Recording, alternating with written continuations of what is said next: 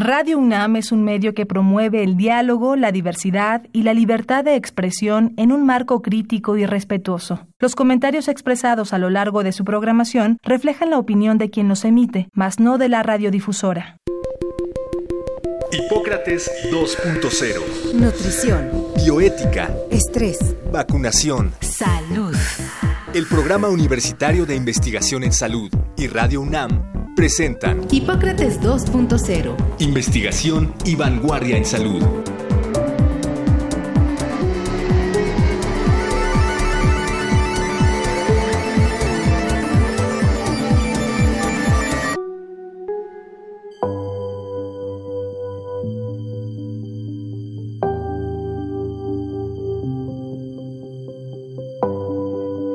Hola, ¿qué tal? Bienvenidos a Hipócrates 2.0. Yo soy Mauricio Rodríguez y como cada semana les doy la más cordial bienvenida. Qué bueno que nos están acompañando aquí en Radio UNAM dentro de esta serie de programas sobre la pandemia. Precisamente hoy quisimos abordar un tema que es sumamente relevante en esta, en esta situación en la que estamos, que es ver la pandemia desde una perspectiva de género. Hay mucho que decir al respecto y precisamente para eso invitamos a Patricia Galeana, que es historiadora, también es catedrática de la Facultad de Filosofía y Letras de la UNAM, fundadora, curadora y directora del Museo de la Mujer. También fundó y coordinó y conduce Mujeres a la Tribuna del Imer y tuvo en Radio UNAM durante 25 años un programa dedicado a la revisión de la historia sobre precisamente pues temas de nuestra historia por el que le dieron el Premio Nacional de Periodismo Cultural y pues tiene una vasta experiencia pues en el enfoque de género y en la reflexión de este tema así que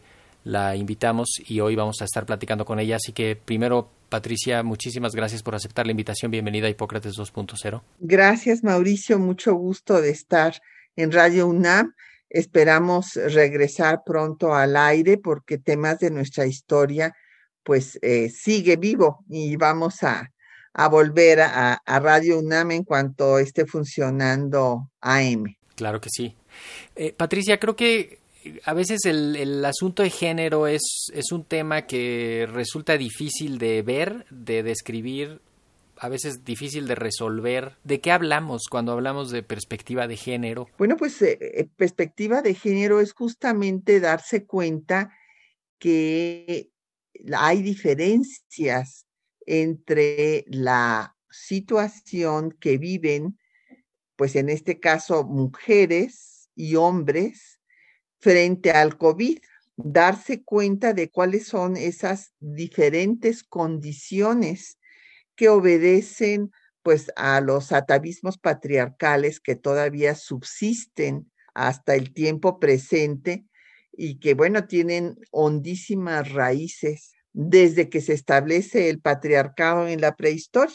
Y, y cuando lo pensamos en, en una situación como la pandemia, que surgen muchas eh, situaciones sin precedente, desde el confinamiento hasta los riesgos individuales, los riesgos de grupo. ¿Cómo podríamos concentrarnos para hablar desde una perspectiva de género en la pandemia? ¿Qué crees tú que sea lo más relevante para destacar ahora en, la, en, lo que ya llevamos? Porque además ya llevamos seis meses, siete meses, ya tenemos datos de la parte médica, de la parte epidemiológica, que ya sabemos que los hombres son los más afectados, que la defunción es mucho mayor en los hombres que en las mujeres. Sí, mira, lo primero que te diría, Mauricio, es que si bien ha habido más eh, muertos eh, hombres que mujeres y que además sabemos que las cifras no son exactas y que todavía pues vamos a tener que modificar muchas de estas cifras cuando se pueda tener acceso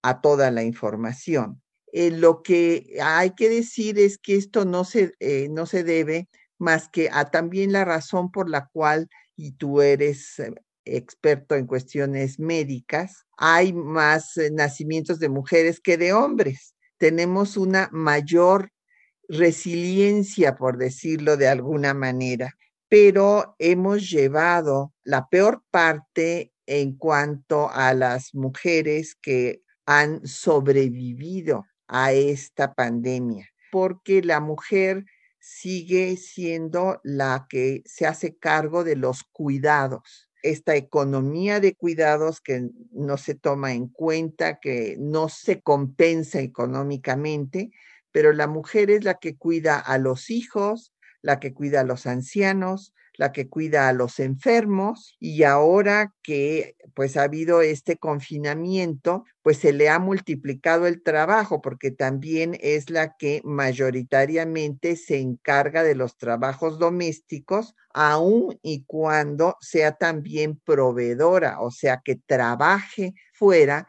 y que tenga una remuneración económica.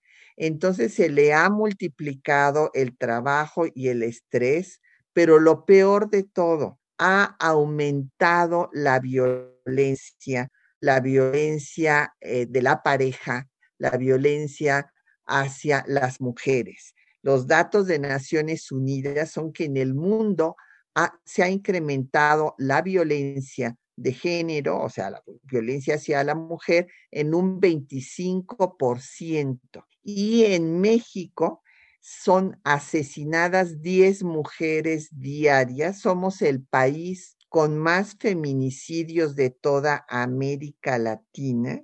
Esto es algo verdaderamente para alarmarnos. En el primer semestre de este año fueron asesinadas por su condición de mujer, porque fueron violadas, fueron eh, torturadas y fueron finalmente muertas 2.240 mujeres. Esto es una cifra vergonzosa, dramática, y en el periodo del, confinamiento aumentaron 80% las solicitudes de refugio. También hay que decirlo, eh, los datos que tenemos hasta ahora es que aumentó la violencia también hacia los hijos e hijas en un 51%. ¿Qué es eh, lo que tenemos? Tenemos la gran patología social de la violencia que cuando interpreté la encuesta nacional de género que hizo el Instituto de Investigaciones Jurídicas con la doctora Julia Flores, eh, resulta que el 80% de las personas encuestadas en México consideraron que la violencia era normal en la familia. Me parece fundamental esto que señalas, de todos esos golpes indirectos que provoca la epidemia sobre las mujeres. Decimos, los que más han muerto son hombres, eso nos hace más o menos suponer que los que eran cabeza de familia dejaron ya esa, esa posición y entonces complicaron la situación para esa familia y seguramente la mujer o las mujeres de esa casa, de, esa, de ese grupo, eh, van, a, van a tener que pues, hacerse cargo de eso. Muchos hombres se han contagiado por salir a trabajar, que justamente son el sustento, ir a buscar un sustento, y ahora que se enfermaron o murieron, eh, dejan esa zona absolutamente vulnerable, ese núcleo familiar lo dejan, lo dejan vulnerable y el cuidado de los enfermos, que también es eh, también fundamental. Por no decir, además de que muchos de los que se han enfermado son mayores de edad, adultos mayores, en donde principalmente los cuidan las mujeres hijas, tienen un rol mucho más eh, de cuidado de los, de los papás grandes, de las mamás grandes, de los tíos, de las tías, y eso pone ahí justamente eh, esos aspectos eh, pues de la de, de, de, una diferencia importante que pues es una realidad ¿no? ¿Cuáles crees que son los indicadores más relevantes que, que podríamos destacar del, de lo que ha estado pasando en estos meses y pensando un poco en cómo se van a apuntalar y cómo se pueden pues, mejorar o revertir estas tendencias? Bueno, pues lo que mencionaba, o sea, es simple y sencillamente hay que ver al movimiento feminista, esta cuarta ola de jóvenes que están desesperadas porque se viene luchando por el respeto a los derechos de las mujeres desde tiempos inmemoriales, o sea, hay que recordar, no sé, la interpretación, desde la interpretación del Génesis de Lilith, que se rehusaba a estar eh, dominada por su pareja.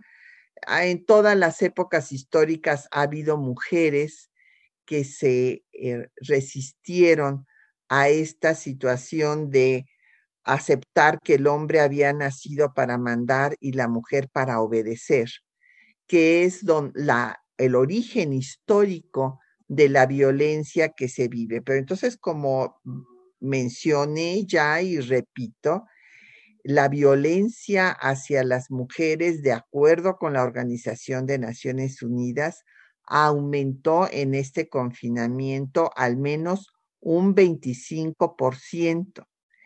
Y aquí en nuestro país las solicitudes de ayuda, de refugio de mujeres golpeadas, de mujeres agredidas por su pareja, aumentaron un 80%. Y tenemos también conocimiento del 51% eh, de violencia hacia los hijos y las hijas y ya te mencionaba yo que eh, la patología social que vivimos, de considerar que la violencia es algo natural en la familia y que tengamos que un 58% de hombres encuestados y un 47% de mujeres de esta encuesta nacional de género del Instituto de Investigaciones Jurídicas de la UNAM, eh, establece que, bueno, no, no establece, reconocen que fueron golpeados por sus padres e incluso también por sus madres cuando fueron niños. Entonces, estas eh, criaturas eh, que han sido golpeadas reproducen ese esquema de violencia y también se vuelven golpeadores. Es eh, una situación muy grave que tenemos que trabajar como sociedad, hombres y mujeres, porque eh, se ha incrementado con esta situación del COVID que no solamente pues nos trae pues ya superó un millón de muertos en el mundo, eh, sino que tiene repercusiones sociales como estas, repercusiones económicas, desde luego, que agravan la situación porque las personas están más tensas, entonces agreden más, son más violentas e incluso traerá el COVID eh, repercusiones políticas que ya estamos viendo e incluso al nivel internacional de un nuevo orden internacional. Eh, ¿qué, tendría que pasar? No sé si dividir en tres esferas, eh, en la casa, en la sociedad y, y, a nivel de las instituciones, un poco para equilibrar esa balanza, para, para que deje de ser tan, tan desfavorable, desde la educación, no, no tolerar, no normalizar la violencia, eh, hacer que se sea una participación activa de los hijos como parte de la educación y, y, la sociedad también que no que no tolere que no que no que no permita que no encubra no que proteja. Y, y las instituciones que pues, ahí creo que hay una deuda también enorme. Claro bueno, yo diría que tenemos que ver que haya tres acciones paralelas indispensables.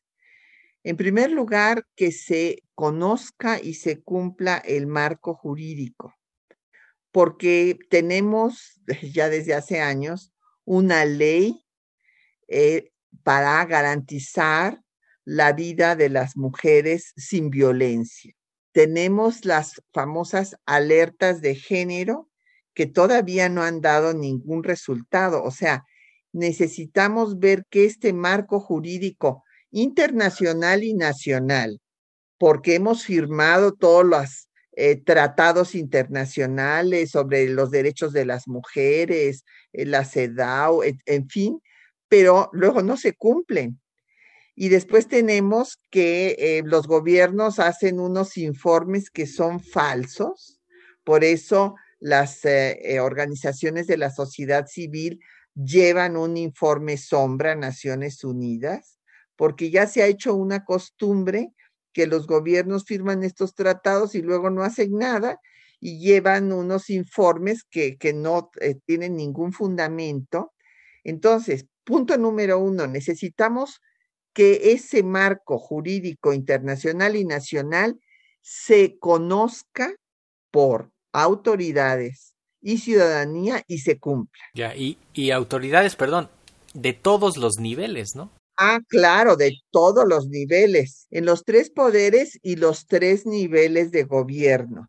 O sea, tanto en el nivel federal, los gobiernos estatales como los municipios, y desde luego en el Poder Judicial, porque pues luego nos encontramos jueces que llega la mujer golpeada a querer poner una denuncia y el señor le dice, ay, pues, ¿qué habrás hecho para que te pegaran? Pues, aguántate, ya se le, ya se te va a pasar. Mira, no estás tan grave porque pudiste llegar hasta aquí. Bueno, es una cosa verdaderamente indignante. Eh, yo que he estado 11 años trabajando en la Comisión de Derechos Humanos de la Ciudad de México y fui secretaria ejecutiva de la Comisión Nacional, bueno, he visto cosas verdaderamente dramáticas, increíbles. Entonces, tenemos el problema jurídico. Tenemos el que eh, los gobiernos tienen que instrumentar políticas públicas afirmativas para que haya, por ejemplo, refugios para estas mujeres y lo que es fundamental, Mauricio, un sistema educativo formal e informal, desde preescolar hasta posgrado, para cambiar esta anticultura, porque realmente es, es una barbarie, de considerar que la violencia es normal y que es una forma de, comportarse. Lo vemos, Mauricio, desde el noviazgo. Ahora resulta que como las adolescentes y los adolescentes tienen relaciones sexuales muy tempranamente, cuando la novia no accede a darle servicio sexual al novio, el novio le da de golpes y la, y la obliga, la viola. Bueno, estas cosas este, hay que decirlas. Hay un punto que yo quisiera tratar porque estamos en nuestra máxima casa de estudios y fue horrible ver eh, las fotografías de los baños de los hombres en la Facultad de Ingeniería e incluso en la Facultad de Filosofía y Letras, donde había letreros que decían agarren a las feminazis y violenlas. No, no, terrible. Además, justamente ante esos movimientos que además son producto de la indignación histórica, que, que todavía la respuesta no sea empática, eso puede ser doblemente indignante, porque lo que dio origen a eso fue el, machismo. ¿Y qué es lo que estamos viendo? Que hay un revanchismo machista. Entonces, por eso estamos viviendo esta radicalización de las, de las posiciones, que ya, ya estaba antes del COVID, pero que ya está, ya está tomando fuerza otra vez ahora, pues aunque todavía no podemos decir que ya pasamos de la crisis de la, de la pandemia, todavía estamos. Estamos, en, ella. Yo quería poner un ejemplo también que, me parece muy ilustrativo, que yo doy clases en un grupo de 43 estudiantes de la Facultad de Medicina y la mayoría son mujeres, ¿no? Este, desde hace ya varios años la mayoría de, las estudiantes de medicina son mujeres. Esto es algo que se ha, es un fenómeno que ha ocurrido y que parece que en, muchos países está pasando lo mismo. la medicina va a ser una profesión de mujeres dentro de de varios años, no muchos, hacia allá va. Y al, al inicio de la, del curso, que fue pues virtual por, por, a través de plataformas electrónicas, uno de los puntos que más, eh, cuando les pregunté qué le vende positivo a esto, eh, qué, podemos rescatar de esta situación, eh, la mayoría de las participaciones de las alumnas fue referente a su seguridad, a su a la capacidad de que pues eso, de que, de que no tenían que estar arriesgándose en el transporte público, de que no tenían que pasar esas dos horas eh, de estrés, de que al final al llegar a mi casa este, siempre tengo que tomar unos micros que son eh, mala onda y pues ahorita no los estoy tomando, ¿no? O sea, esos pequeños eh, agresiones cotidianas que que, que, ahorita en la pandemia, cuando menos, este, se, se, ha modificado, mucho se ha trasladado hacia el interior de las casas, que esa es la otra desgracia, pero eh, me parece que justamente al, visibilizarlo tenemos todos que hacer algo, todos no permitirlo, denunciarlo, ¿no? Mira, las cosas tienen que cambiar en efecto de, desde la casa, pero por eso es tan importante la educación informal, o sea, la difusión que podemos hacer a través de la radio, que sigue siendo un medio maravilloso, porque primero dijeron que cuando llegara la televisión iba a desaparecer, después con las redes sociales, que también ya es el medio que sigue llegando a todos lados. El que oye el taxista cuando va en, las, en el tráfico de la ciudad, el, el, medio que llega al campo, al taller, a todas partes. Y yo creo que eh, tenemos que aterrizar estas cosas con diferentes conceptos. Por ejemplo, tú encuentras que todavía las familias prefieren tener un hijo hombre que una hija mujer. Ya desde ahí nos recuerda a Balún Canán de Rosario Castellanos, que realmente es una obra autobiográfica porque ella vivió en su carne, en carne propia la discriminación de ser mujer porque se había muerto su hermano que era hombre y casi casi los padres pensaban que mejor se hubiera muerto eh, Rosario que el hermano. Entonces, eh, se están una serie de diferencias. Por ejemplo, si eh, tú ves en el campo, todavía siguen enterrando el cordón umbilical de la niña en el fogón porque ese es su lugar para y el del niño en el campo. Pero si hay problemas económicos, también en las ciudades, a la que se le quita de estudiar es a la niña y se privilegia que sea el hombre, aunque se saque peores calificaciones, el que vaya a la escuela y la mujercita se ponga a trabajar. El trabajo doméstico, en la encuesta nacional de género que hicimos con jurídicas, pues resultó que los hombres que están entrando al trabajo doméstico, porque la mujer hace mucho que salió a trabajar fuera y a colaborar con recursos para mantener a la familia, pero el hombre no ha querido entrar a la casa, al trabajo doméstico y cuando entran quieren hacer el trabajo más rápido, poner un foco, sacar la basura, irse a pasear a la mascota, pero no eh, ponerse a cocinar y a lavar los trastes y a planchar la ropa, y etcétera, etcétera. Eso no, eso le toca a la mujer. Y, también el tema de la educación. Si tú eh, nace una niña y tú le quieres ir a dar un regalo porque es su cumpleaños, pues en la juguetería te van a llevar al rincón de las Barbies y de las escobas, escobas, trapeadores, etc. Si es niño, te llevarán a los mecanos y a los juguetes educativos. Entonces, todo esto se tiene que cambiar radicalmente eh, y superar estos atavismos patriarcales en que hay esta idea de que el hombre nace para mandar y la mujer para obedecer, que no es algo del pasado. Ahí vemos a un rector de Harvard, Somers, que en 2006 declara que las mujeres no tenemos capacidad para las matemáticas. Afortunadamente, el señor Somers no siguió siendo rector de Harvard.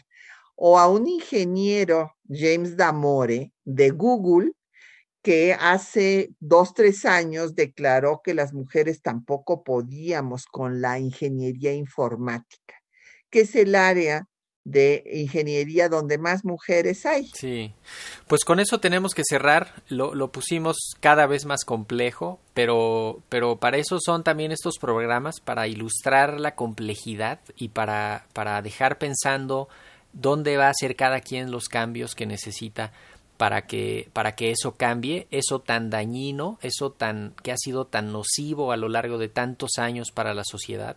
Seguramente será un mundo mejor, el, el mundo que esté más equilibrado, el mundo que esté distribuida la fuerza eh, en, todos los, en todos los sectores, en todos los géneros. Eh, eh, seguramente vamos a, a estar en una sociedad ahí mucho, mucho mejor.